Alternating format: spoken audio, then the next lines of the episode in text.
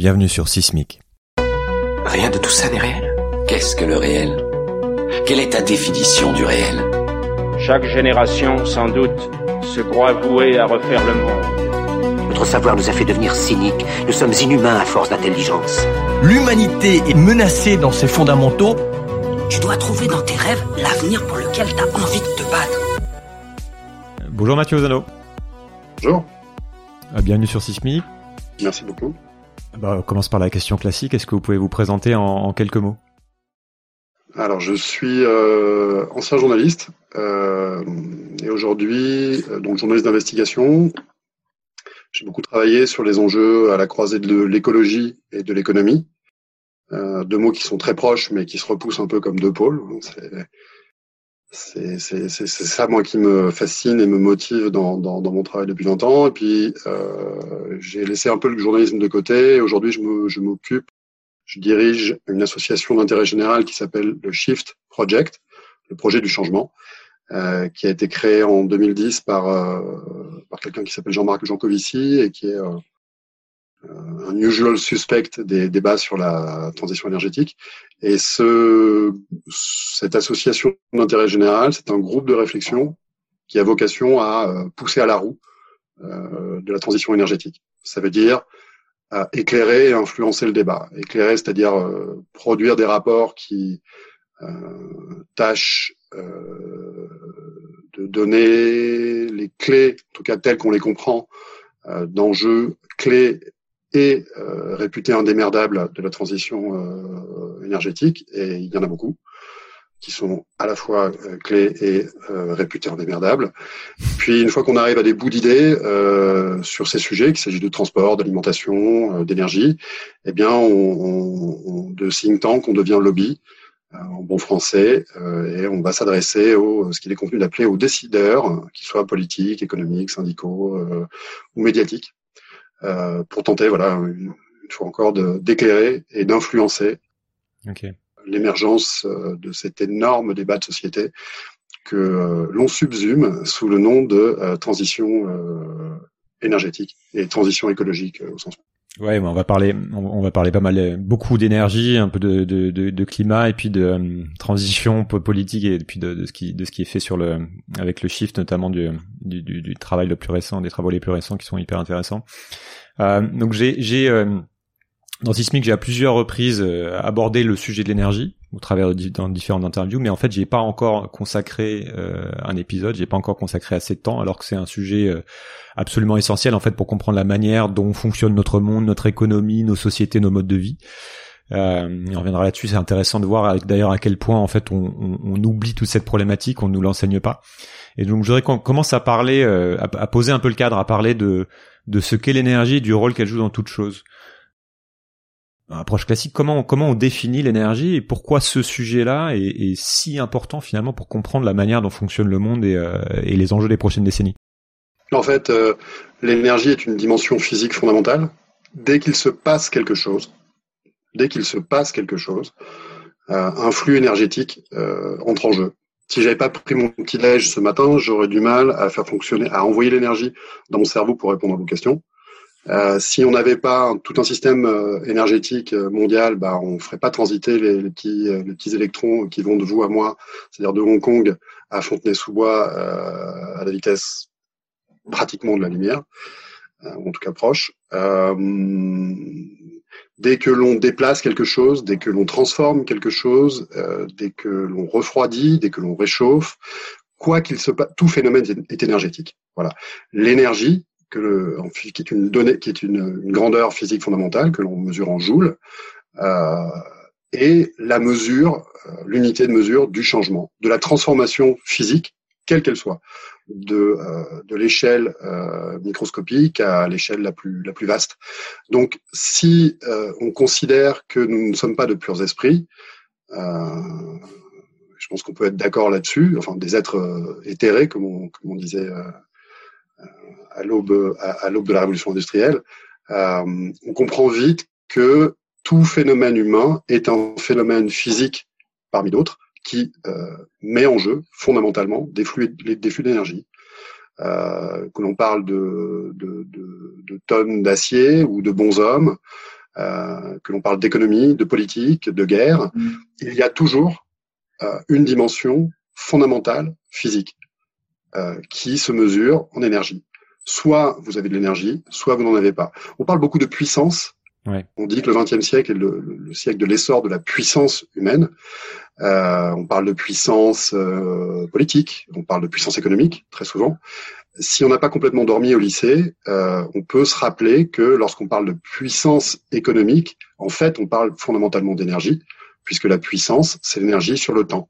Un watt, qui mesure la, la dimension euh, de la puissance à faire quelque chose, euh, à exporter, euh, à creuser une mine, à, à monter des usines. cette puissance est tributaire d'un flux d'énergie. Voilà. Un watt égale un joule mmh. par seconde. Donc, quand vous parlez de puissance euh, géopolitique, puissance militaire, puissance économique, puissance individuelle, euh, qui permet euh, de faire qu'on n'a pas le même mode de vie qu'un paysan euh, qu'un paysan indien. En fait, vous derrière ça, euh, il y a un environnement qui disparaît tellement il est omniprésent, qui est la capacité de disposer ou pas euh, de sources d'énergie adéquates pour effectuer. Euh, pour impacter le monde, en fait, pour impacter le réel. Dès qu'il se passe quelque chose, il faut disposer. Dès que vous, vous prétendez effectuer une puissance, je veux devenir la première puissance économique mondiale. Ce que vous dites derrière ça, en creux, euh, c'est que euh, vous avez accès à des sources d'énergie adéquates pour effectuer votre ce que Nietzsche appelait la volonté de votre volonté de puissance. Je, je voudrais qu'on continue à expliciter un petit peu ça, peut-être au travers de différents exemples, pour comprendre quel est le lien entre euh, l'énergie, l'accès à l'énergie, l'économie, du coup un peu nos modes de vie, et puis euh, revenir sur cette notion de, de, puissance et de géopolitique en fait qui peut aussi expliquer le, certains enjeux internationaux. Et je pense que c'est essentiel de, de commencer par ça parce que effectivement la manière dont on a tendance à, à, décrire les rapports de force ou le fonctionnement des économies euh, quand on quand on écoute euh, communément le, les médias ou même les politiques est, beaucoup plus lié à la question de, de, de revenus, d'argent, de croissance, etc. Et on parle très très peu finalement de, de ce que ça implique derrière. Donc, euh, quels sont les liens entre ces entre ces sujets-là et... Alors, on peut commencer par la notion de croissance. Elle est très intéressante et justement, elle illustre parfaitement ce que je viens de dire. Quand on parle de croissance économique, on parle d'une capacité qui croît à transformer euh, le monde économique, à faire plus de routes, plus d'usines, plus de produits, euh, voilà. Euh, si vous regardez l'histoire de la croissance économique mondiale, mesurée par le PIB mondial en, en monnaie constante, et que vous mettez à côté de ça la croissance mondiale de la consommation d'énergie, eh bien, vous avez une proportionnalité. C'est-à-dire que à chaque fois que vous avez que l'humanité a accru sa puissance, elle a accru dans un dans un dans un ordre proportionnel, quasiment strictement proportionnel, avec très peu de rupture de pente. Sa consommation d'énergie. Une croissance de la consommation d'énergie. Et le, le la, la, principale rupture de pente, vous avez voilà, vous avez une pente, je vais vous le faire bien en face, comme ça. vous imaginez PIB et là, euh, et là euh, en Y euh, la, la, consommation d'énergie.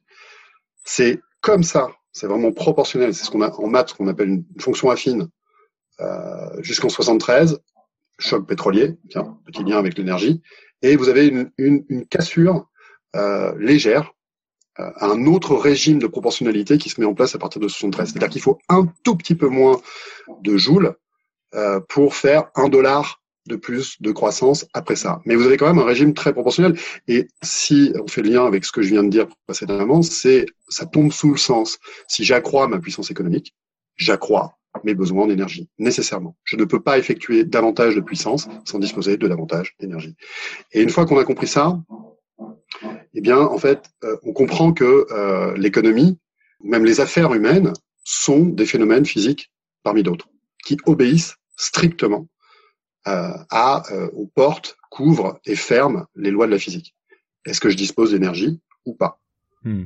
Est-ce que euh, je suis l'Arabie saoudite et je suis assis sur les plus grandes réserves de pétrole du monde? Ou est-ce que je suis le Soudan, c'est-à-dire un régime politique très proche, mais qui dispose très peu d'énergie? Et vous voyez tout de suite que la place de ces deux euh, cultures, de ces deux nations qui, qui ont beaucoup de points communs, n'est pas du tout la même, l'emprise, la, puissance n'est pas du tout la même dans le dans le dans l'histoire économique.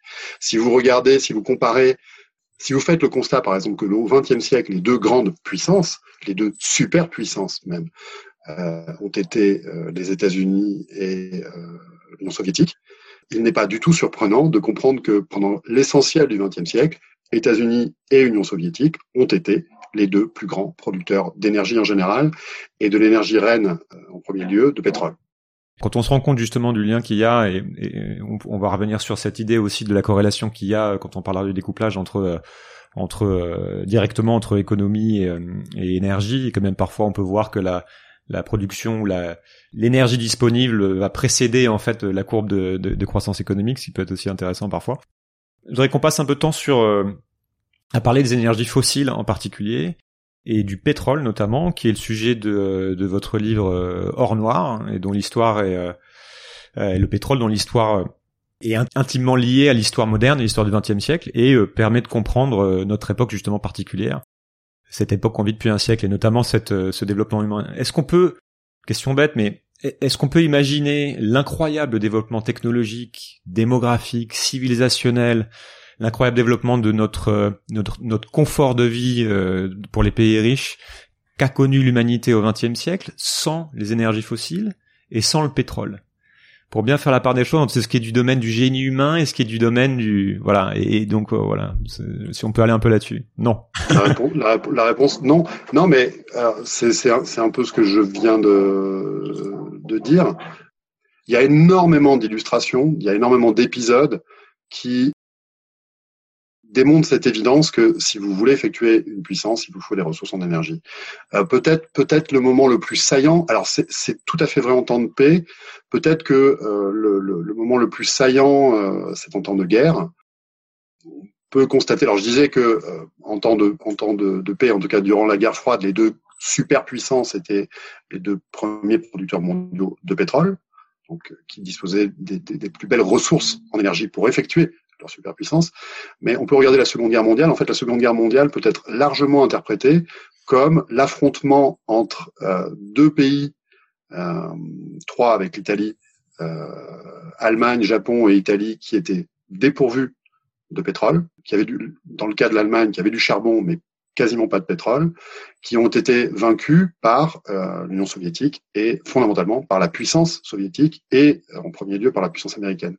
Si on regarde les deux batailles peut-être les plus emblématiques euh, de la Seconde Guerre mondiale, Stalingrad et Pearl on s'aperçoit que les mouvements stratégiques qui décident de ces, de ces batailles ont pour objectif, pour finalité, pour but de guerre, un butin qui est, dans le cas de Stalingrad, Bakou, donc le cœur de l'industrie euh, pétrolière euh, soviétique, la plus belle source d'énergie abondante et pas chère pour effectuer une puissance sur le continent eurasiatique.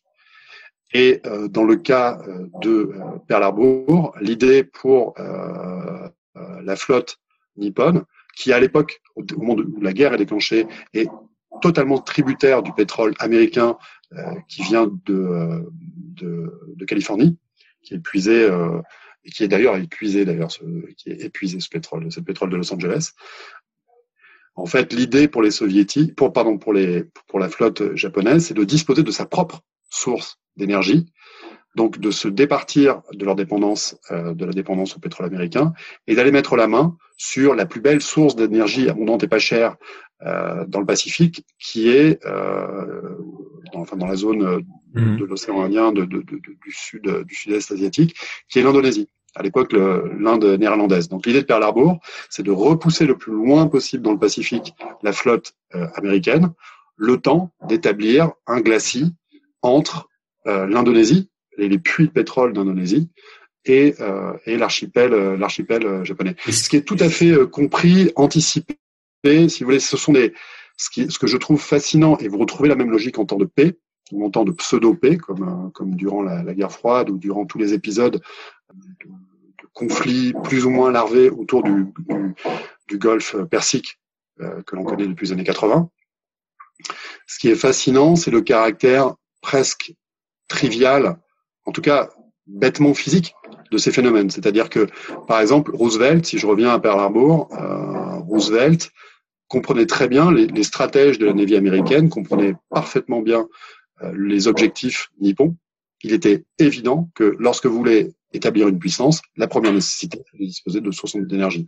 Et donc euh, Roosevelt va attendre jusqu'au dernier moment, va repousser jusqu'au dernier moment le moment, le moment où il va dire je mets un embargo, j'interdis aux pétroliers américains de vendre du pétrole à la flotte nippone parce qu'il sait que dès l'instant où il fait ça, le nœud de la guerre est définitivement euh, mmh. noué. C'est assez fascinant parce qu'on peut euh, parce qu'on peut avoir euh, et c'est le but c'est ce qui se passe dans, ce livre en fait quand on a conscience de ça on a une nouvelle lecture de l'histoire notamment l'histoire du XXe siècle où on comprend aussi tout le jeu géopolitique notamment de la puissance américaine le fait que la puissance américaine soit devenue une puissance parce que elle avait cette richesse en, en pétrole et puis tout le toutes les stratégies finalement, les stratégies de, de guerre, les stratégies d'influence qu'il y a derrière jusqu'à jusqu'à aujourd'hui. Mais on peut faire des, des, exemples à contrario. Moi, je, je vous ai dit, j'ai pris l'exemple de l'Arabie Saoudite et du Soudan. Donc deux régimes politiques, c'est-à-dire deux, on peut dire deux, deux ambitions collectives euh, comparables, deux sociétés assez proches. Mais on peut aussi prendre une autre analogie. C'est intéressant de voir que derrière la puissance américaine, on met bien souvent l'esprit d'entreprise. Euh, qu'on lit euh, depuis euh, Max Weber à, à l'éthique protestante. Donc un phénomène qui serait d'abord humain. Voilà, il y a une société qui est particulièrement vigoureuse, vivace, entreprenante, et c'est pour ça fondamentalement, et c'est d'ailleurs ça la mythologie américaine, c'est pour ça qu'ils sont devenus la puissance qu'ils sont devenus. c'est intéressant de noter que d'autres anciennes colonies britanniques, situées dans des régions très, dont, dont le sous-sol est très riche mais très pauvre, très riche en minerais, mais très pauvre en, pétrole. Euh, je pense en particulier à, l'Australie et euh, à l'Afrique du Sud, qui sont également des pays euh, largement protestants et qui ont, dans le cas de l'Afrique du Sud, des diamants, du charbon, tout un tas de tout un tas de minerais. Et l'Australie est très bien notée, mais ils ont une chose qui leur, qui leur manque, c'est cette source fabuleuse d'énergie abondante et pas chère qui est le pétrole. Et je ne veux pas dire par là qu'il y, y, a une détermination stricte des conditions euh, écologiques euh, sur euh, les, les, pentes que prend, euh, que prend l'histoire, mais je ne veux pas dire non plus l'inverse. C'est-à-dire que jusqu'à présent, notamment, notamment en Europe, on a beaucoup cru, comme disait Mitterrand, aux forces de l'esprit, mais en fait, les forces de l'esprit ne peuvent rien, et, et le destin de la volonté de puissance absolue, tragique des nazis le dit bien. Les nazis, Dieu merci, il y avait un truc qui leur manquait. Ils avaient les meilleurs chimistes du monde. Ils avaient, euh, voilà, Ige Farben, c'était quelque chose quand même. Hein. Euh, à l'époque, ils trustaient euh, tous les prix Nobel de chimie et de physique-chimie. Euh, enfin, un très grand nombre. Ils avaient un très très grand nombre d'immenses scientifiques. Probablement l'industrie la plus en pointe dans les années 20, dans les années 30. Euh, ils ont trouvé le moyen de, de, de, liquéfier le charbon pour en faire du carburant. Euh, le moment où les bombardiers, mais ils ne pouvaient pas physiquement faire jeu égal avec la puissance donnée directement par la nature dans les puits du Texas ou, ou de l'Oklahoma. On compte qu'il faut dix fois plus d'acier, euh, dix fois plus d'acier pour faire la même quantité de pétrole euh, synthétique d'un côté à partir de charbon dans, dans le cas des, des Allemands et euh, directement de, offert par mère nature dans le cas des Américains la physique, les lois de la physique et les limites de la physique ouvrent ou ferment des portes. Et, c'est quelque chose pour moi qui est extrêmement fertile euh, lorsque maintenant on, on, nous sommes dos au mur pour mmh. précisément apprendre à fonctionner sans euh, carburant fossile et en particulier sans, euh, sans pétrole. Alors on va, on va quitter un peu euh, l'histoire parce que enfin, moi je pense qu'on pourrait passer euh, facile, facilement un épisode et notamment sous cet angle de, de, de jeu des nations. à quel point on est encore aujourd'hui, pour euh, encore pour poser le cadre, dépendant des énergies fossiles et du pétrole en particulier À 80%. Dans le monde. 80% de l'énergie qu'on consomme dans le monde. Et euh, alors pour un bon tiers euh, du pétrole, ensuite du charbon, ensuite du gaz naturel, sachant que le gaz naturel est une forme, est un, est un, un cousin ou un petit frère plutôt du, du pétrole, puisque c'est de nouveau un hydrocarbure, c'est exactement la même chose, simplement ce sont des molécules plus petites. Et tout ça, ça fait 80% de l'énergie, grosso modo les 4 cinquièmes de l'énergie qu'on consomme et qu'on consomme euh, quotidiennement euh, dans le monde. Euh, ensuite, vous avez euh, les barrages, le nucléaire, et un tout petit pouillème qui est fourni aujourd'hui par les nouvelles formes d'énergie. Ce qu'on appelle renouvelable. Ouais. Vent et le vent et le soleil. Hmm. Donc c'est c'est c'est encore pour poser ça pour comprendre que cette histoire de transition énergétique, c'est quelque chose de foncier, fondamental, profond, précisément parce que notre organisation technique, nous sommes enchâssés, notre destin politique, idéologique est enchâssé, comme une pierre est enchâssée dans, une, dans, dans, le montage d'une bague, est enchâssé dans, des, dans, des, dans un contexte physico-technique extrêmement lourd, contraignant, et euh, vous pouvez pas lui faire n'importe faire faire n'importe quoi. Faire réussir la transition énergétique, c'est ni plus ni moins que réussir une opération à cœur ouvert et changer le système sanguin, non seulement le cœur, mais tout le système sanguin de mmh. l'humanité technique. Euh, c'est pas un petit truc que vous faites le, sur vos week-ends. Euh... Ouais, donc on, on, va on va développer là-dessus pour finir sur le sur notre pour bien comprendre en fait à quel point on est dépendant et aussi quelle est la une la moitié du challenge qu'on a par rapport à cette problématique énergétique, il y a le, climat et on va en reparler, mais il y a aussi le fait que euh, le, les réserves de pétrole ne sont pas infinies et, elles commencent à s'épuiser. Donc on parle, on parle de, de non, bah parlons, parlons de la limite du truc. C'est quoi le pic pétrolier et où est-ce qu'on en est vraiment? Parce qu'on on, on, entend certains disent que c'était en 2008, d'autres disent que c'est maintenant. Enfin voilà, il y a beaucoup de confusion sur ces sujets-là. Donc euh, pour, pour savoir justement quel est le, défi par rapport à cette énergie qui va finir par manquer. D'accord. Sur la transition, sur cette histoire de sortir du pétrole, il y a deux récifs. Il y a Caride et il y a Scylla. Rappelez Ulysse, euh, le détroit de Messine. On parle beaucoup du climat et on a raison d'en parler parce que c'est un péril mortel pour l'humanité. Il y a un second péril mortel dont on parle beaucoup moins, mais qui est, à mon sens, non moins, euh, non moins préoccupant, qui est l'épuisement euh, des ressources, précisément de, de carburants fossiles, de pétrole. Il faut pas croire. Alors, c'est un sujet qui est sous-documenté qui est sous-documenté. Il y a une totale asymétrie avec la question climatique. Le climat, c'est l'atmosphère. L'atmosphère, Dieu merci, n'appartient à personne. Donc il y a beaucoup de recherches parfaitement transparentes euh, les ressources pétrolières, c'est sous terre. Euh, ce sont des données industrielles, voire bien souvent des données politiques dans le cas des pays de l'OPEP, et l'accès à ces données est très limité. Donc du coup, ça crée une dissymétrie informationnelle qui est très problématique, parce que dans un cas, on peut pratiquement tout savoir, et, Dieu merci, on sait, on sait suffisamment pour comprendre que euh, la nature de l'enjeu, ouais. Euh, pour ce qui est des réserves pétrolières, les gens ont, bien souvent envie de croire ce qu'ils euh, ce qu'ils ont envie de croire, et du fait qu'on en sait très peu, eh bien on a tendance à imaginer que en fait il n'y a pas de il a pas de question sur ce sujet-là. Alors je, je, fais partie des gens euh, qui ont beaucoup travaillé euh, sur ces questions-là, cette question strictement des réserves pétrolières depuis depuis une vingtaine d'années. Il y a un problème. Il y a un problème qui se situe, qui est non moins imminent que le problème du climat. Alors, quel est ce problème? Nous habitons une sphère qui s'appelle la Terre, et par définition, les ressources en pétrole sont de nature finie, donc tarissables. Et en fait, si on revient rapidement à l'histoire, l'histoire du pétrole, l'histoire du développement des ressources pétrolières euh, n'est qu'une succession jusqu'à présent de zones euh, pétrolifères qui, qui sont, euh, à partir d'un certain moment, entrées en déclin et qu'on a pu remplacer par euh, des ressources intactes. Euh, ce qui se passe pour un puits pétrolier, euh, pour un champ pétrolier, c'est la même chose qui se passe pour un arbre fruitier ou pour votre tube de dentifrice ou pour n'importe quelle ressource finie. la production part de zéro.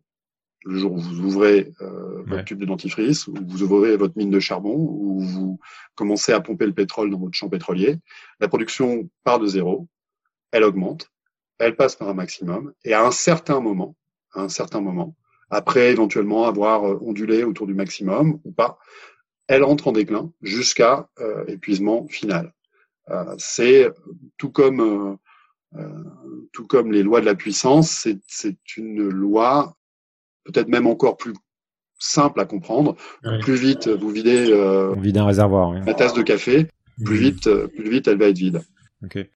Donc là, on, a, on en est où des, des, réserves du coup? Les, ouais, le, Pour ce qui est du pétrole conventionnel, alors il faut comprendre qu'il y a, euh, on, est très avancé dans l'histoire du pétrole, et donc on, a, on cherche déjà depuis euh, plusieurs décennies des substituts.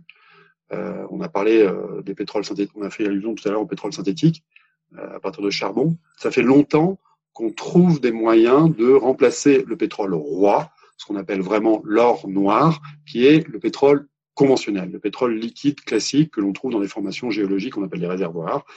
Ce pétrole-là, donc qui constitue encore les 4 cinquièmes euh, de la production mondiale de carburant liquide, donc pétrole conventionnel, pétrole, différentes formes de pétrole non conventionnel, notamment euh, le pétrole de schiste, et puis les, les agrocarburants. Dans tout ça, euh, les 4 cinquièmes à peu près, c'est du pétrole, le pétrole roi, le pétrole conventionnel, celui qui est le plus facile à exploiter, celui qui est le moins cher. Le pic de la production de ce pétrole conventionnel, le pétrole liquide classique, est franchi. Il a été franchi il y a 12 ans, en 2008, nous dit notamment l'Agence internationale de l'énergie. Qu'est-ce que ça veut dire? Ça veut dire que, compte tenu de ce qu'on connaît des découvertes de pétrole conventionnel, qui déclinent, ces découvertes annuelles qui déclinent depuis les années 60. Depuis les années 60, malgré les progrès techniques, on découvre de moins en moins de pétrole conventionnel. D'accord? Compte tenu de ce qu'on connaît des découvertes et du déclin de la production existante, c'est-à-dire qu'il y a beaucoup de zones pétrolières. On a une toute proche de nous en Europe qui est la mer du Nord. Il y a beaucoup de zones de production pétrolière qui sont qui ont passé leur pic de manière irrémédiable. Donc en fait, vous courez sur un tapis roulant. Le tapis roulant étant la vitesse à laquelle ce qui existe déjà décline. Donc, compte tenu de tous ces paramètres-là, on sait, et c'est confirmé par euh, en fait toutes les sources, euh, il n'y a, a, pas de, a pas de débat là-dessus, et en particulier la source de référence, l'Agence internationale de l'énergie, documente ce fait très précisément. Le pic du pétrole conventionnel, le pétrole liquide classique, est franchi et de manière irrémédiable. C'est-à-dire qu'au mieux, c'est ce que c'est ce qui s'est passé euh, depuis 2008, au prix d'une augmentation absolument sans précédent des investissements euh, dans la production. Au mieux, vous pouvez maintenir la production sur un plateau en dessous du pic historique de 2008 et inexorablement, tôt ou tard, cette production de pétrole conventionnel va décliner. Voilà. Et toute la question de toute la question du, du pic pétrolier aujourd'hui, euh, c'est de savoir si les autres formes de carburant liquide peuvent re-remplir la baignoire qui se vide de l'autre côté. Donc, notamment aujourd'hui, essentiellement, la, la, si on n'avait pas eu le, le, boom du, du pétrole de schiste, on a entendu peut-être beaucoup parler de ça, par la fracturation hydraulique aux États-Unis, euh, dans le Dakota du Nord, euh, au Texas. Si on n'avait pas eu ce boom du pétrole de schiste, la production mondiale de pétrole serait en déclin. Euh, c'est ce que c'est ce que je montre dans un dans une étude que j'ai publiée en juin, euh, qui est disponible sur le site sur le site pardon du Shift Project, euh, pour laquelle j'ai eu accès. On s'est donné les moyens d'avoir accès à une base de données d'intelligence économique professionnelle, très coûteuse. Heureusement, on a eu un, on a eu un prix d'amis, parce qu'il y a des gens dans l'industrie pétrolière qui aimeraient bien que ça se sache un peu plus, qu'on a un mhm. problème et que ce problème est imminent. On, on, on peut voir qu'effectivement, on voit ce pic de 2008 et on voit que hors boom du euh, pétrole de schiste, on serait déjà. Donc on a, euh, on entre vraiment dans la dans la fin du, tout pétrole et euh, voire du pétrole pas cher, même si euh, il faut, ça, ça, serait intéressant de parler de l'évolution des prix, mais c'est encore un autre sujet. Je pense qu'on n'a pas le temps d'aller là-dessus. Donc il faut se faire l'idée que on va certainement connaître dans les dans les prochaines décennies des, contraintes liées au, manque de pétrole ou au fait que ça va être de, moins en moins accessible, avec certainement des tensions aussi qui vont aller avec. D'où cette idée aussi de transition énergétique, c'est-à-dire de trouver des alternatives. Est-ce qu'il y a des alternatives sérieuses qui nous permettraient de, euh, de nous passer de pétrole et éventuellement des fossiles, puisque notamment du fait aussi que c'est un enjeu climatique sur lequel on va revenir, et qui nous permettraient de faire tourner nos, nos systèmes en fait à peu près normalement? Tu vois, et donc, euh, quid des, des, des, substitutions, des renouvelables, voire du nucléaire? Ok, ok. Euh, si, si, si, si vous voulez bien, juste un, un, un, je, je, reviens juste rapidement sur cette, euh, pour, pour conclure cette histoire du pic pétrolier, ouais. avant de, de, de, parler des alternatives. En fait, il faut comprendre que cette histoire du pic pétrolier rend la transition énergétique, rend la sortie des, des fossiles inexorable. C'est-à-dire que si vous ne le faites pas de gré, de bon gré, au nom du climat, eh bien, vous serez à un moment donné, le business usual, as usual n'est pas possible.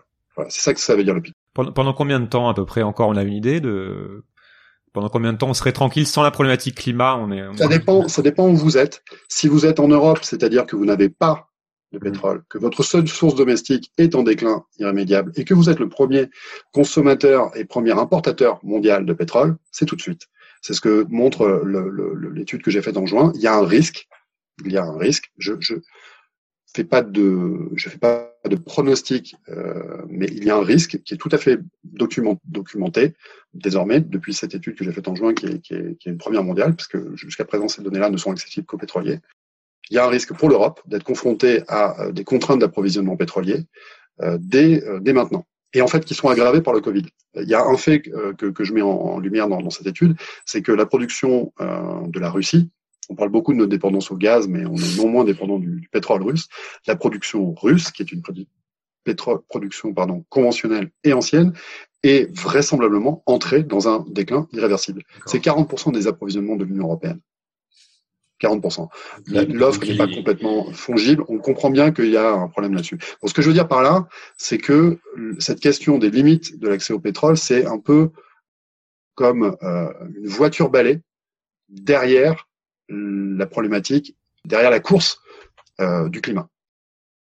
Le Tour de France vient, vient, de se terminer, il a eu lieu. La voiture balai, pour ceux qui ne se rappellent pas, c'est un, un fourgon qui, qui, est là pour ramasser les cyclistes qui s'abandonnent dans la course. Voilà. Donc il y a une course qui est, il faut réduire la consommation pour, pour nous sauver du chaos climatique. Il faudrait, euh, faudrait réduire de 5% par an notre consommation d'énergie fossile. On n'est jamais arrivé, sauf en temps de guerre ou en, temps de récession. Donc on comprend que là, on retrouve à nouveau cette idée qu'on est, c'est une opération à cœur ouvert. Il faut réussir. Et si on la loupe, si on la loupe, derrière, il y a la voiture balai qui est conduite par Mad Max. Voilà. La situation, c'est ça. C'est Caride et Scylla. Euh, il y a un facteur tragiquement inexorable euh, dans cette dans cette. Alors je, je, je vais partir avant que si on nous permette de parler aussi des, des, des potentielles alternatives justement là, on aussi sur la problématique euh, climatique. Donc on arrive on arrive donc à la, à la, à la fin du tout pétrole dont on dépend total, enfin très très largement, notamment ça dépend des secteurs, mais par exemple pour le transport c'est pratiquement à 100% à plus ou moins euh, donc brève, brève échéance selon où on habite. Effectivement, on peut se dire que les Russes regarderont pour eux avant de euh, et ça sera un problème peut-être plus tard pour eux que ça va être pour euh, pour pour, pour le reste de l'Europe. Par ailleurs, on sait que euh, on doit réduire nos émissions drastiquement et très rapidement, donc 5% par an, et puis plus on attend, plus ça va être la plus la pente est raide, si on veut espérer rester sous les sous les 2 degrés.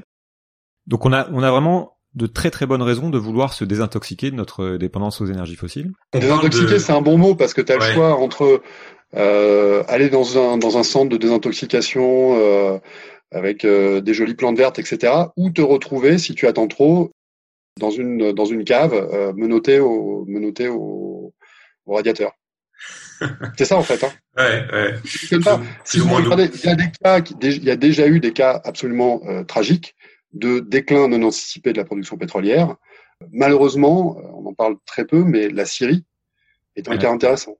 La Syrie a été un producteur, un producteur important pétrole. Sa production est entrée en déclin euh, au début des années 2000 de manière brutale. Mhm. Euh, et vous voyez le welfare state, si j'ose dire, l'État-providence à la Bachar el-Assad, calé complètement par défaut de devise. Je ne dis pas que c'est ça qui explique le cauchemar euh, syrien, mais c'est un facteur aggravant. C'est un, un facteur. Le risque, risque même sur l'Algérie en ce moment. Voilà, l'Algérie, la production de la Sonatrach, euh, la, la, compagnie nationale euh, algérienne, est en déclin. Je peux vous, je peux témoigner que pour l'homme de la rue en Algérie, c'est absolument, ça veut dire quelque chose de très concret. Que la source de la seule source de devise de nos amis euh, algériens euh, soit entrée en, dans un déclin inexorable. Donc c'est typiquement quand ça n'a pas été anticipé, on, peut, on a quelques exemples de ce que ça peut donner. Euh, en tout cas, euh, on peut, on peut, euh, on peut regarder ça avec euh, un pessimisme de bonne aloi. Je voudrais qu'on parle de découplage pour bien comprendre ce, ce qu'implique cette, cette transition. Et aussi, ça nous permet de, de prendre un peu de recul par rapport à, au défi des, de, bah, de la transition énergétique, en fait, dont on va parler. Euh, D'abord, est-ce qu'on peut imaginer découpler l'économie et l'énergie est-ce qu'on peut imaginer, donc euh, on a un peu la réponse, mais euh, continuer à croître économiquement ou mettre euh, c'est deux, deux, questions différentes. Ouais, ouais. Oui. Découpler l'énergie de l'activité économique, je l'ai déjà dit, l'économie est une transformation énergétique. Donc, euh, vous ferez pas euh, d'activité. On ne, tu ne peux pas concevoir une quelconque activité humaine qui ne demande pas de l'énergie, tout mmh. simplement. Pas d'énergie, pas de croissance. Il y a un lien direct entre les entre les deux. Et jusqu'à présent, jusqu'à historiquement, on n'a jamais fait davantage de croissance avec moins d'énergie. C'est ça, ça reviendrait à dire je vais faire plus avec moins. C'est pas impossible. Enfin, on comprend bien qu'il y a des limites physiques. Alors, c'est pas impossible. Le, le, le, le pas impossible, ça s'appelle l'efficacité énergétique. Il y a des choses qu'on sait qu'on sait faire avec moins d'énergie. On sait euh... Alors c'est possible ou, impossible? Parce qu'il y a le découpage absolu et le découpage partiel pour être euh, à un certain coût économique. Vous pouvez imaginer, par exemple, construire avec des matériaux plus sobres. Mais est-ce que je peux construire un immeuble comme euh, les immeubles qui, qui, qui, vous entourent à Hong Kong avec du bambou? On peut faire des échafaudages en bambou. Vous n'allez pas faire les fondations en bambou. Il y a des, on comprend, voilà, il y a des limites techniques à euh, l'efficacité énergétique. Il y a déjà énormément de choses qu'on peut faire avec l'efficacité énergétique. Mais quand on mesure euh, l'ampleur du défi qui consiste à se passer de pétrole, l'efficacité énergétique n'est qu'un bout et un bout plutôt limité quand on regarde dans bien des cas euh, de la réponse. En fait, la réponse, elle, réside fondamentalement. En fait, le pétrole, il faut comprendre quand même, on l'a pas dit. Le charbon, dans une dans une moindre mesure, c'est ce qu'on avait plus de, de plus commode. C'est ce qu'on avait de plus simple. C'était les fruits à portée de main et c'est ceux qu'on a cueillis. vous n'avez pas toutes les alternatives au pétrole. Et dans une certaine mesure, toutes les alternatives au charbon sont techniquement plus compliquées donc économiquement plus cher. C'est ça le lien écologie-économie. Si c'est techniquement plus compliqué, une centrale nucléaire par rapport à une raffinerie, c'est plus compliqué. Même un panneau solaire par rapport euh, à euh, un réchaud au fuel, un, poêle à fuel, on comprend bien que euh, physiquement, techniquement, c'est pas le même jambon. Vous voyez, un fuel, un, un, je, peux vous expliquer, je peux expliquer à un gamin de 3 ans le principe du, euh, du poêle à fuel. Je mets un truc dedans qui crame, je le crame, ça chauffe. Un panneau solaire, il faut avoir déjà un peu des notions de physique quantique. C'est un peu plus compliqué. Ça nous, amène sur la... Non, mais c'est très important de comprendre que malheureusement, nous avons cueilli ce fruit euh, à portée de main, qui était le pétrole. On l'a largement cueilli. Maintenant, il faut monter en haut de l'arbre euh, pour aller chercher les derniers fruits, et que toutes les alternatives seront, par définition, plus compliqué, donc plus cher. Donc en fait, l'efficacité énergétique là-dedans, ça répond, ça peut répondre. Il y a des potentiels qui sont énormes, qui sont inexploités. Aujourd'hui, je pense dans le bâtiment, dans les transports. Mais finalement, on s'aperçoit que pour arriver à faire tout le chemin qui nous conduirait à nous passer complètement d'énergie fossile, l'efficacité énergétique, c'est un petit bout de la réponse, et il y a un très gros bout de la réponse qui s'appelle, euh, qu'on appelle au shift, nous, la, la sobriété du système. Euh, pas la sobriété des gens. C'est pas demander euh, aux gens qui n'ont pas grand-chose de se serrer davantage la ceinture. C'est faire en sorte que nos systèmes de transport, nos systèmes d'alimentation, euh, nos systèmes de production et de consommation et moins, soient bigornés, soient organisés, que, que, la société soit organisée pour avoir moins besoin euh, moins besoin d'énergie. Je, voudrais qu'on parle parce qu'il y, y, a même en, en, rajoutant le défi climatique qui est qu'on doit diminuer notre consommation, nos émissions de 5% par an. Aujourd'hui, on dépend à 80% des fossiles pour faire cette, pour, pour produire, pour produire notre énergie. Donc ça voudrait dire qu'il faudrait diminuer notre consommation énergétique d'un certain pourcentage par an, tant qu'on n'a pas remplacé ces trucs-là. Donc ça nous amène à deux questions. C'est qu'est-ce qui se passe pour l'économie mondiale si on diminue la consommation énergétique? On est-ce qu'on peut continuer de faire de la croissance comme tout le monde a l'air de l'envisager? Et si on veut continuer la croissance, à quelle vitesse on peut se substituer, substituer les énergies fossiles? Et pareil, est-ce que le quid de la transition énergétique, de la croissance verte, enfin c'est ces notions-là en fait? La croissance verte est largement une vue de l'esprit. Compte tenu de ce que j'ai dit euh, précédemment, qui se, c'est pas moi qui le dis, hein, c'est, c'est une vérité statistique. Euh, jusqu'à présent, on n'a pas fait de croissance avec moins d'énergie. On a pu faire de la croissance avec un peu moins d'énergie par point de croissance, mais par contre faire davantage d'activité économique avec beaucoup moins d'énergie, euh, une expérience. Enfin voilà, si on considère que l'économie est un phénomène physique parmi parmi d'autres, si ça s'est jamais produit, c'est qu'il y a une bonne raison. Or, si on regarde depuis 20 ans, c'est quand même, on cherche cette martingale, cette baguette magique de la croissance verte depuis maintenant, euh, on va dire 97, la, signature des accords de Kyoto, c'est le début, c'est le premier accord international échoué sur le climat. On n'a pas trouvé la croissance verte. En Europe, on diminue notre consommation euh, de pétrole depuis cette époque-là, au Japon également pas du tout au rythme qu'il faudrait pour tenir les accords climatiques, et principalement, principalement, parce que on a déporté la production des trucs et des machins qu'on achète de l'autre côté de la planète, notamment euh, en Chine, là où vous vous trouvez, et au prix en Chine d'une croissance exponentielle des besoins en énergie en général et du pétrole euh, en particulier. Donc on n'a pas du tout résolu le problème. Et ce problème ne peut se voir qu'à une échelle planétaire. On le comprend à partir du moment où l'on comprend que l'ordinateur que j'utilise, la machine à laver que j'utilise, mmh. n'est pas fabriqué chez moi. Donc à, au niveau planétaire, la croissance verte est pratiquement à, à, à, des gains d'efficacité énergétique près une vue de l'esprit. Donc, donc, Et tant qu'on sera accroché à ce totem-là, on préparera un monde catastrophique pour nos enfants. Donc comment expliquer que ce lien entre énergie, économie, climat, que cette impossibilité de découplage euh, absolu ne soit clairement pas pris en compte par les économistes, par les politiques dans leur dans leur majorité, même par le GIEC dont les dont les scénarios sont sur la croissance euh, table sur la croissance économique? Pourquoi euh... Julien? Pourquoi Ouais, non mais c'est c'est assez intéressant parce que je Ferre libenter homines id quod volunt credunt. C'est pas un con qui l'a dit, c'est Jules. Jules César, dans la guerre des Gaules, a dit, en général, les gens croient ce qu'ils ont envie de croire. A fortiori, s'ils sont payés pour. Ça, c'est Keynes qui l'a dit. C'est aussi bête que ça. C'est aussi bête que ça. L'Église, un siècle après Galilée, n'avait pas envie d'expliquer que la Terre n'était pas au centre de l'univers. Est-ce que c'est trop compliqué? Les ça, de changer qui, qui vous expliquent qu'il n'est pas, il n'est pas hors de, hors de la croissance économique, point de salut n'ont pas envie de vous dire qu'ils vous ont raconté des salades, euh, même pas bio, depuis euh, et que les et que les et que les que les manuels d'économie, de ce point de vue-là, sont des. Euh, en fait, c'est un anthropocentrisme l'économie. Voilà. Le fait que euh, on découvre ah l'énergie c'est important. L'énergie, il y, a, il, y a, il y a une relation proportionnelle entre croissance économique et croissance énergétique. Les physiciens comprennent ça très, très bien. Les économistes, ils n'ont pas envie de le croire. Ils n'ont pas envie de le croire parce qu'en fait, se révèle derrière ça cette notion que, en fait, l'économie est un anthropocentrisme. C'est-à-dire que ce qui fait la croissance économique, c'est la liberté d'entreprendre, c'est euh, mmh, le génie humain. Pour des phénomènes strictement humains. Et d'ailleurs, on parle bien euh, jusqu'à présent, et c'est un mot qui commence à, à passer de mode, mais c'est tant mieux. On parle bien d'environnement. L'environnement, c'est lénifiant comme terme. Mmh. L'environnement, pour moi, ça dit le problème environnemental, ça dit que nous, vous et moi occupons le centre de la skéné. La tragédie humaine, c'est vous et moi, c'est tout. Et autour, bon, il y a un décor, l'environnement. Il faut qu'il soit joli ce décor, oui, quand même, il faut qu'il soit joli, mais ça n'est qu'un décor, on est bien d'accord.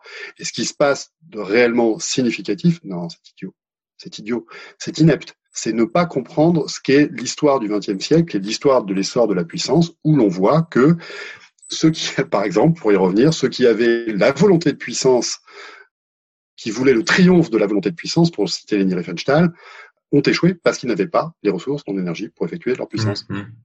Et que nos amis, notre siècle, qui est censé être le siècle de la transition énergétique, aura quand même commencé si euh, on enlève les prétextes euh, qui y ont présidé, euh, aura commencé par une guerre pour le pétrole. L'invasion de l'Irak en 2003, c'est la volonté, pour moi, c'est très clair, de la part des États-Unis de planter une bonne fois pour toutes euh, le drapeau américain sur le golfe arabo-persique, c'est-à-dire sur la zone qui recèle les plus vastes sources d'effectuation de la puissance américaine au monde. Si on fait impasse sur tout ça, bah c'est aussi c'est aussi c'est aussi vain que d'essayer de comprendre le mouvement de la planète Mars mm. euh, en mettant la Terre au centre du système solaire c'est bien. On est en train de vivre. Je pense que on est. Je, je, suis, moi, je suis extrêmement enthousiaste de me dire que nous sommes en train de vivre. Alors, c'est un mot qui est en permanence galvaudé. Une, un, vrai changement paradigmatique.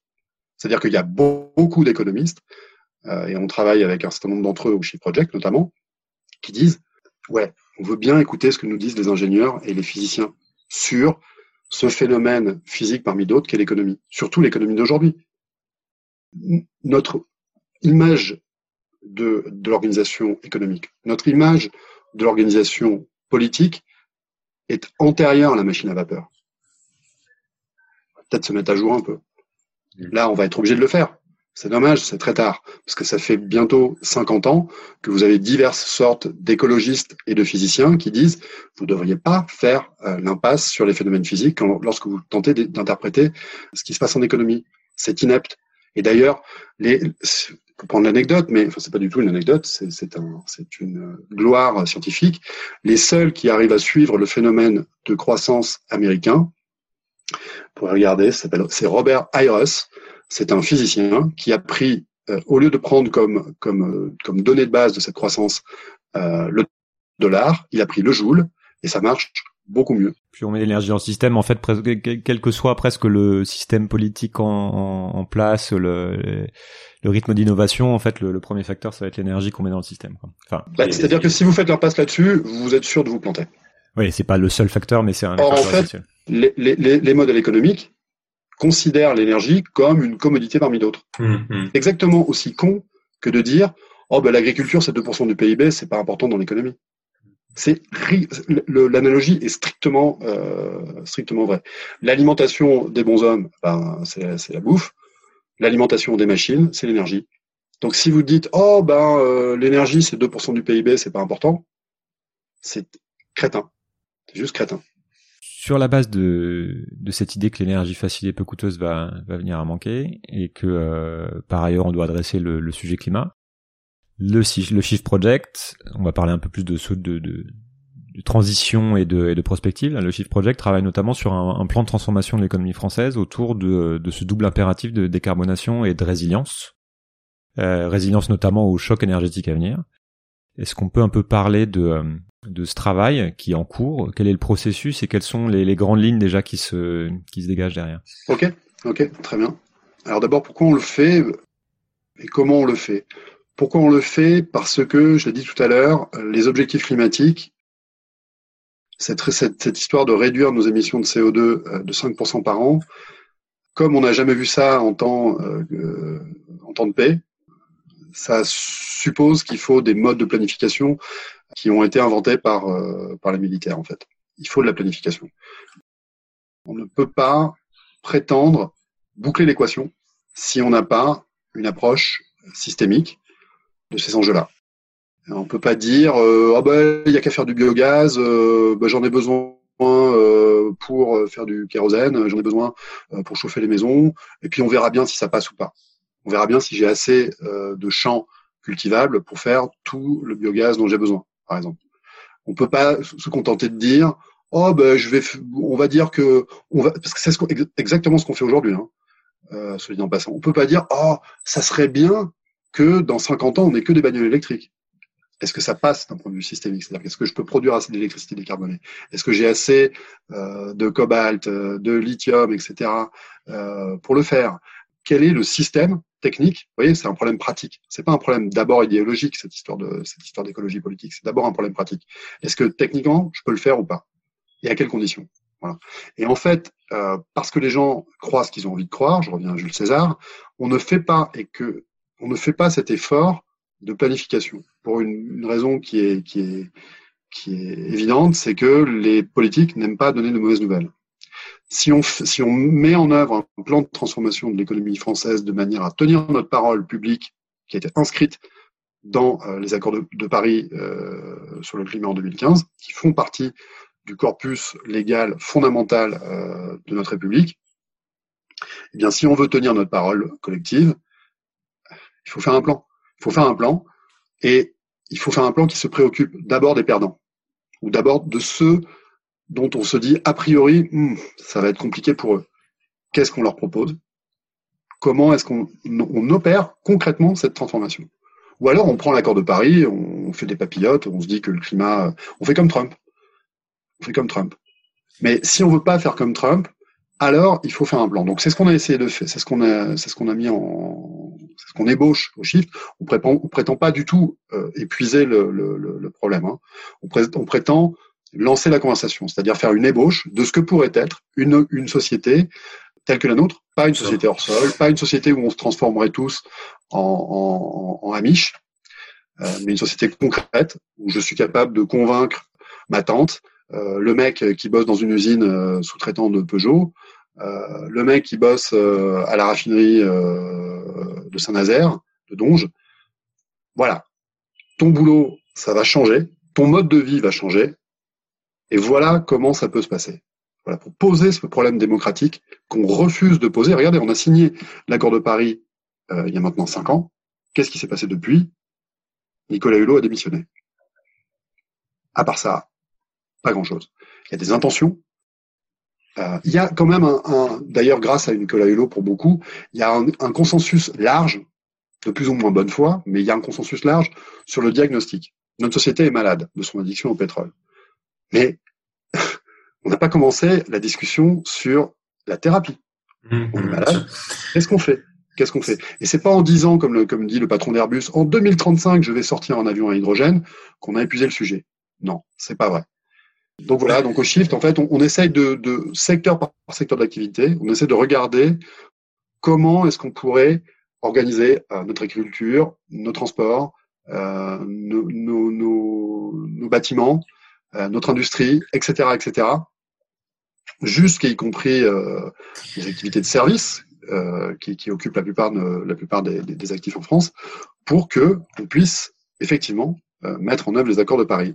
Et on le fait en se moquant un petit peu des euros ou des dollars. C'est-à-dire qu'on commence avec deux dimensions fondamentales, trois, qui sont la matière. Donc on parle de, dans notre plan, on parle de, de tonnes, l'énergie, on parle de joules, et on parle de bons hommes, d'équivalent en plein, et de compétences, et euh, de formation. Voilà. On ne prend que ces dimensions-là, et en fin euh, d'équation, on mettra les euros. Mais on ne fait pas ce qu'on fait aujourd'hui, c'est-à-dire rigoureusement l'inverse. Commencer à se dire? Combien ça coûte et qu'est-ce qu'on peut faire avec.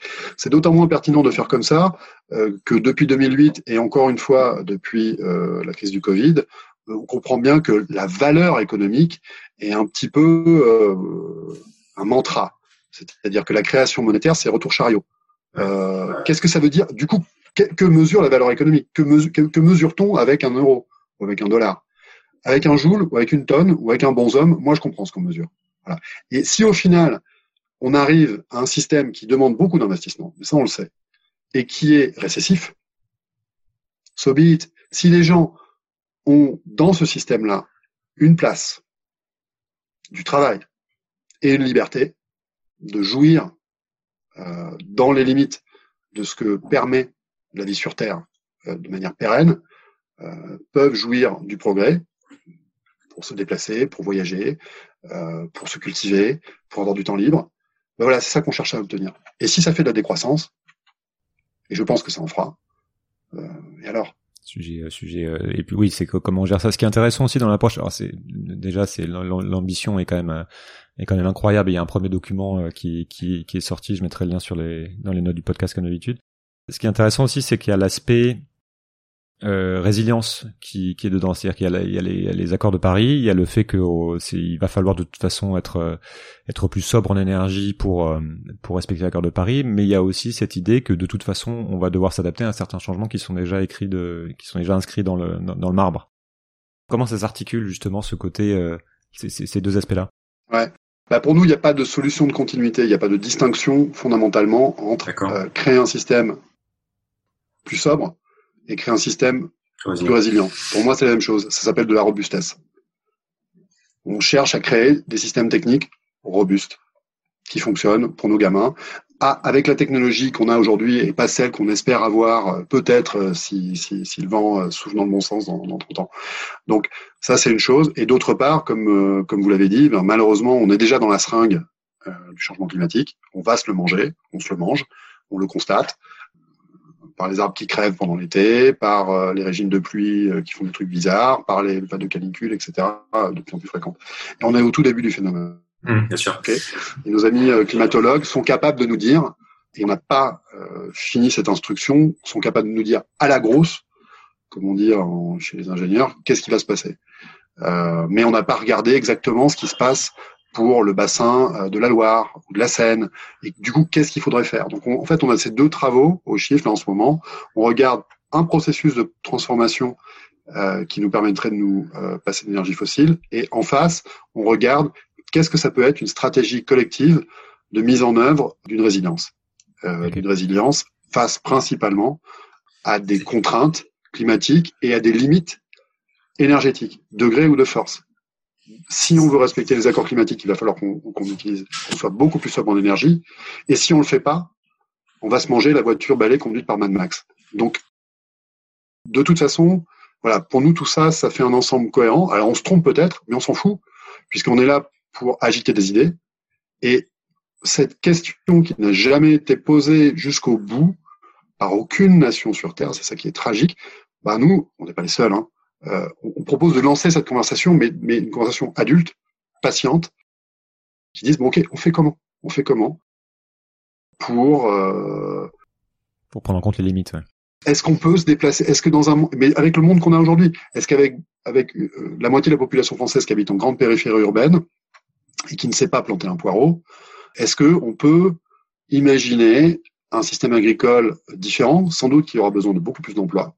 Bien, un point, là il y a un plus, peut-être en termes d'emploi, et où euh, on utilise beaucoup moins euh, la bagnole. Est-ce que on peut Alors voilà. Et nous, on a documenté déjà. Ça fait le, shift existe depuis dix ans. Il y a des il y a des pièces du puzzle qu'on a déjà bien documentées, notamment pour la mobilité euh, euh, quotidienne des gens qui habitent en, en grande périphérie urbaine on a déjà des réponses. Et ces réponses offrent des issues. Euh, il, y a des, y a des happy end, je pense. Il y, a des, y a des issues heureuses dans tout ça. On voit l'engouement autour du vélo en ce moment. Que oui, il y a un appétit, euh, il, y a, y a, une envie diffuse, qui n'est pas unanime, mais comme, comme l'évolution est inexorable, euh, il faut montrer l'exemple. le vélo, ouais. imaginez des systèmes techniques de transport comptant sur une articulation intelligente du vélo, du bus, de tout ce qu'on appelle maintenant les, les mobilités douces on peut arriver à s'organiser, y compris euh, là où la voiture est réputée indétrônable. Peut-être pas euh, au fin fond euh, de, la campagne, mais en tout cas, dans les grandes périphéries urbaines, c'est possible. Ça demande pas des investissements colossaux par rapport au pognon que la, société a mis dans les TGV, dans les autoroutes. Pas du tout. Pas du tout cet ordre de grandeur-là. Et au final, vous permettez aux gens de continuer à se déplacer, de faire des économies, de faire des économies, c'est ça aussi. Nous, on imagine une économie économe. C'est ça la sobriété aussi. Mais ça ne peut s'articuler que si euh, vous tentez de boucler l'équation dans son ensemble.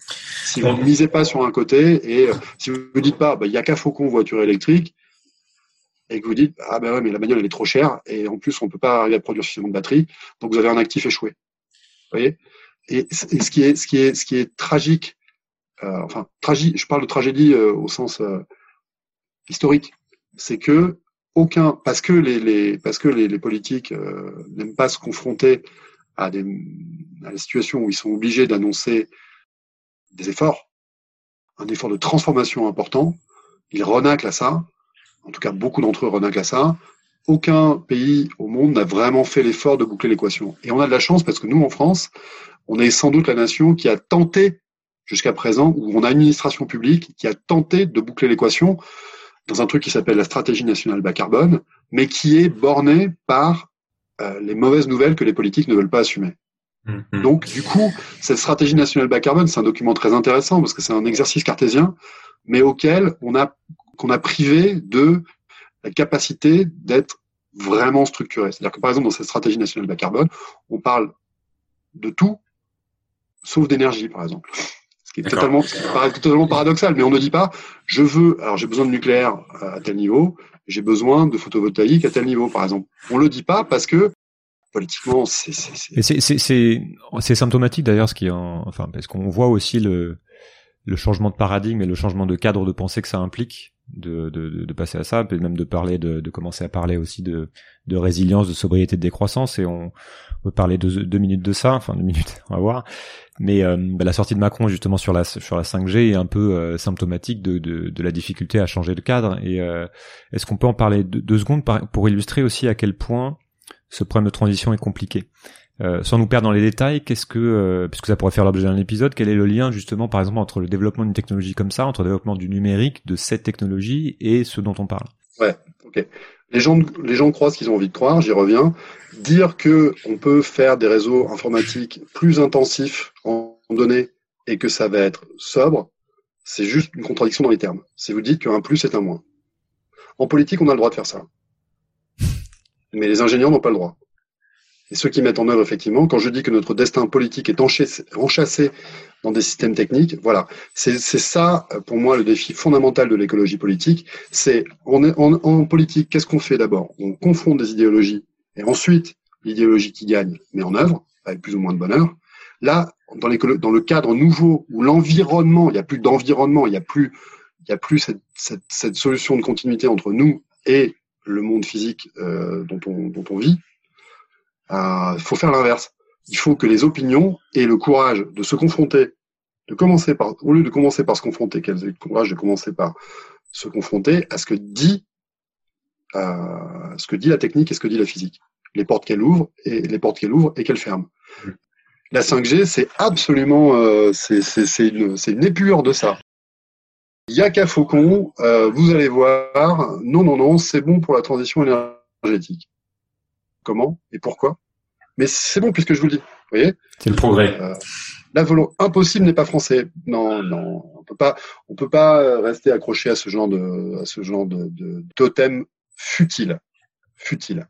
Alors, ok, 5G, allons-y à fond les ballons, mais on m'explique comment est-ce qu'on boucle l'équation d'une production énergétique décarbonée euh, de ressources euh, matérielles atteignables, avec l'idée qu'il va falloir électrifier tout le parc automobile français, qu'il va falloir euh, le, le, les appareils électriques, c'est déjà un euh, les appareils électroniques, pardon, c'est déjà grosso modo un bon dixième de la consommation d'électricité française ce truc-là va croître. Si on fait la 5G, par exemple, ce truc-là va croître mécaniquement, obligatoirement. Comment est-ce qu'on boucle l'équation? On ferme les centrales nucléaires? Ah, bon, d'accord. Et les, éoliennes, ah ben, en général, les gens sur place, ils en veulent pas trop. Et en plus, les éoliennes, ben, le problème, c'est que le vent, ça souffle pas tout le temps. Donc du coup, voilà. il, faut, poser la question. Il faut poser ces questions-là. Et le grand défi de l'écologie politique, c'est d'obliger les politiques, en particulier au, euh, pays de Descartes, à respecter et non pas à souiller l'héritage cartésien. Si on continue à souiller cet héritage cartésien en disant euh, croissance verte, euh, euh, numérique égale euh, le numérique au service euh, de, de l'écologie, si on continue à, rester accroché à ce genre de totem futile, on court à la catastrophe. Et on, on voit bien, ça m'amène à aussi à revenir un peu sur le, le côté, le jeu des puissances et presque géopolitique en des nations, parce que l'argument qui met en avant sur ces questions-là, c'est celui de de la puissance nationale, c'est-à-dire qu'en gros on fait la 5G parce qu'on n'a pas le choix, parce que euh, les autres les autres le font, donc euh, si on le fait pas, on risque d'être euh, d'être mis au bord des nations, enfin d'être à la traîne technologiquement et de pas faire partie du siècle en gros. Ça veut dire, c'est ce que disait Thatcher, il n'y a pas d'alternative. Ok, hmm. alors on prend tous l'accord de Paris et on fait comme Donald Trump et on n'en parle plus. On le déchire, ouais. Et littéralement, comme on dit dans la Bible, après nous le déluge. On peut faire ça. Et on est, on est en train de faire ça. Moi, je, je m'y suis pas encore, je m'y suis pas encore résolu bien que je sois de naturel pessimiste. Donc effectivement, malgré les accords de Paris, malgré euh, une certaine prise de conscience au niveau international des enjeux climatiques, donc on voit bien à quel point aussi les enjeux de, de puissance demeurent. Donc pour revenir un peu sur les problèmes d'énergie et les ressources.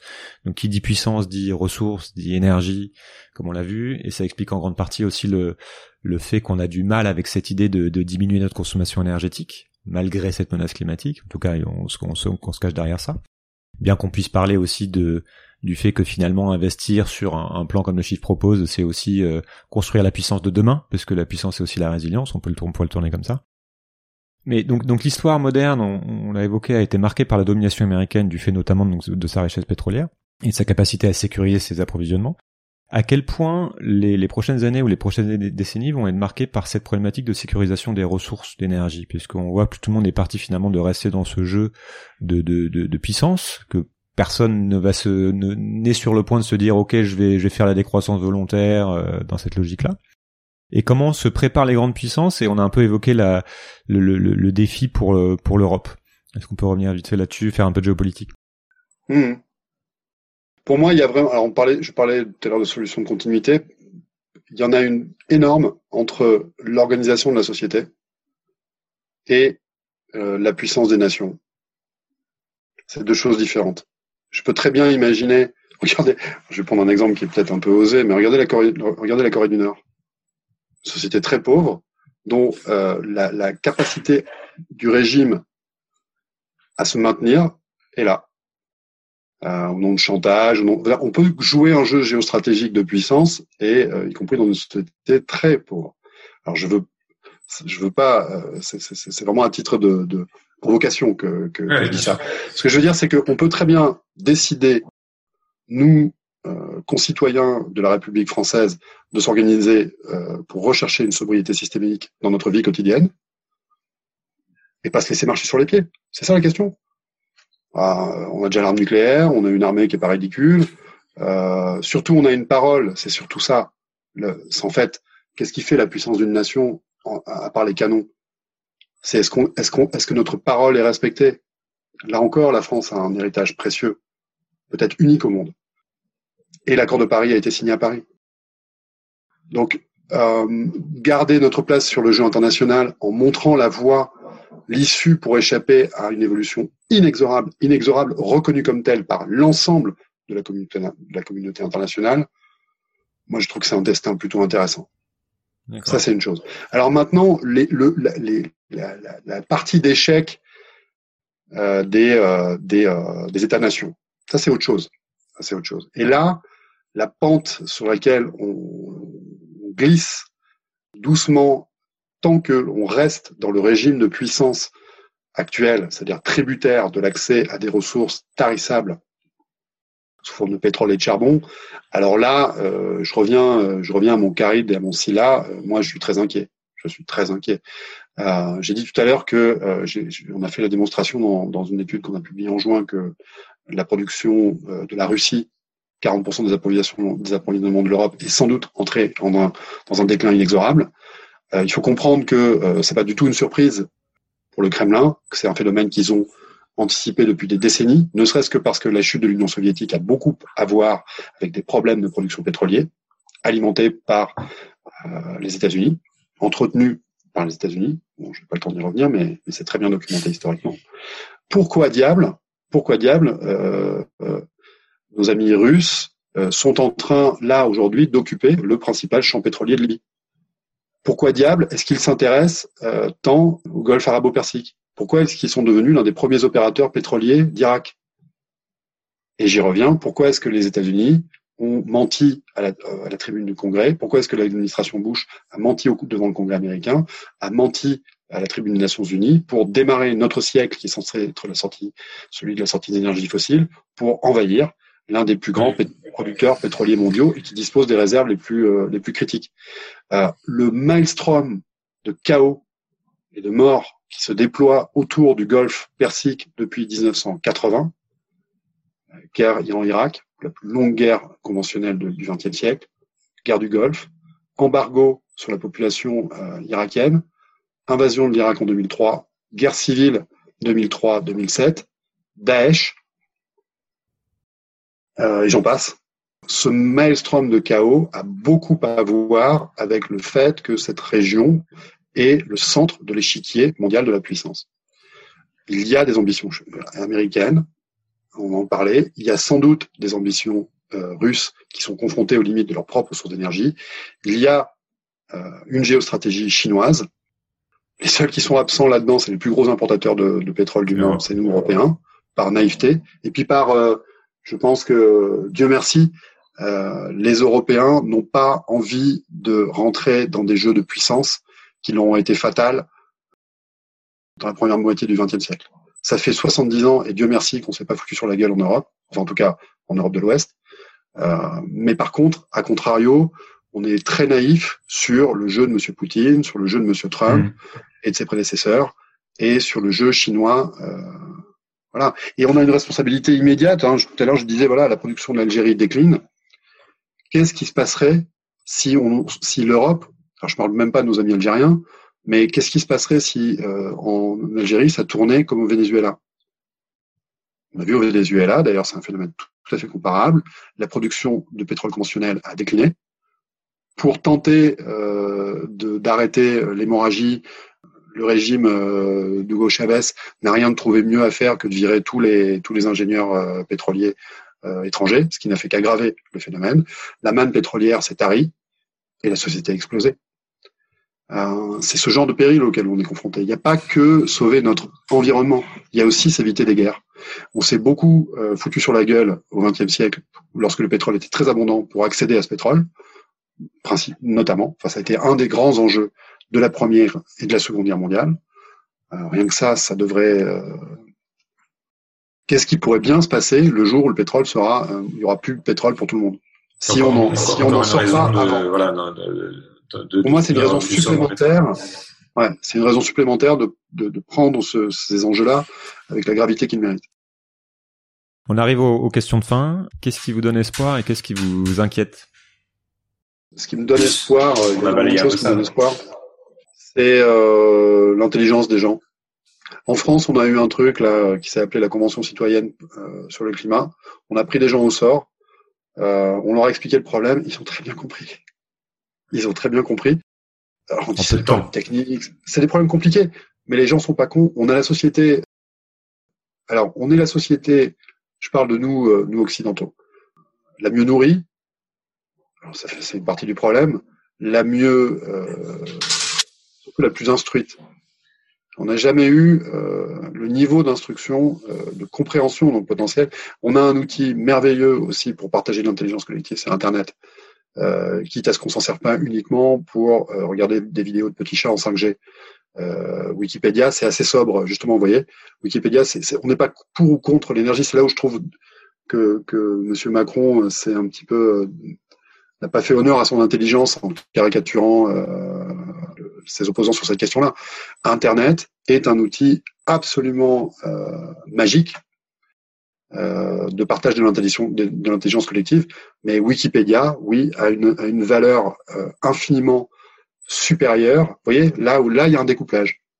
Wikipédia, valeur infinie. Vidéo de Kim Kardashian en 5G euh, dans mon dans mon dans mon métro, nul. Pourtant là il y a et là il y a découplage. On peut découpler l'intelligence des besoins d'énergie. On peut pas découpler la, puissance physique brute des besoins d'énergie, euh, une bétonneuse, ça aura toujours besoin euh, d'une quantité euh, déterminée d'énergie. Par contre, l'intelligence, elle, c'est là où on peut on peut croire aux forces de l'esprit. Donc voilà, ma source de ma source d'espoir, c'est que je crois je crois aux forces de l'esprit dans un monde physique, dans les limites imposées par mère nature. Ouais, on a déjà on a déjà parlé des inquiétudes, donc on va pas forcément y revenir, mais qu'est-ce que vous conseillez aux, aux citoyens euh, de faire, que ce soit pour se préparer au monde qui vient ou pour euh, en influencer la, la marche d'une manière. J'ai commencé en citant, euh, j'ai cité Jules César, je vais maintenant citer Lénine. Uchitia, Uchitia et Uchitia. Étudier, étudier, étudier. Notre grande chance dans cette, face à cette tragédie écologique, c'est que le problème est de nature physique. Il est largement objectivable il est largement objectivable et il est très bien documenté. Donc, si la politique doit se baigner dans ce bain de jouvence du problème que nous pose, que nous adresse, le défi que nous adresse la nature, eh bien, il y a des réponses. Et ces réponses euh, sont, euh, sont euh, quantifiables et elles offrent tout un tas de, de, de, de fins heureuses, je pense. Je pense que la société telle que au shift, on commence à, à l'entreapercevoir et donc on est beaucoup très très au-delà du, du, shift euh, à avoir l'intuition. Sans doute qu'elle elle peut être plus saine et plus juste. En tout cas, c'est là là c'est une là c'est pas objectivable, c'est une affaire de foi. Mais je crois que cette foi euh, peut s'appuyer sur euh, sur quelques quelques éléments euh, objectivables. Pour finir, deux livres qui vous ont particulièrement marqué, qu'il faut, qu'il faut lire pour comprendre le siècle ou juste bien le vivre. peut être des romans, des essais. L'éthique de Spinoza, à tout Spinoza. Justement parce que c'est un philosophe qui ne fait pas de coupure entre nous et le monde. C'est même l'essence de sa philosophie, c'est de comprendre que nous sommes, nous sommes une partie, nous avons euh, en nous, euh, mais tout autour de nous, il y a aussi une partie de la magie du monde qui obéit à des, magie obéissant à des lois très strictes. Puis, euh, je sais pas, Mille plateaux de Gilles Deleuze. Voilà, comme ça, je, je mets des, des, références pas faciles. Deux livres ardus, mais euh, qui pour moi sont des, sont des, des, des... tout Spinoza. Mille plateaux. Petit programme. Éthique. Voilà, allez, tac. J'y vais franco. En même temps, ça fait, euh, ça, ça rebondit sur la, la réponse précédente. Ouais. Uchitia, Uchitia et Uchitia. Merci beaucoup, Mathieu. Merci. C'est un plaisir.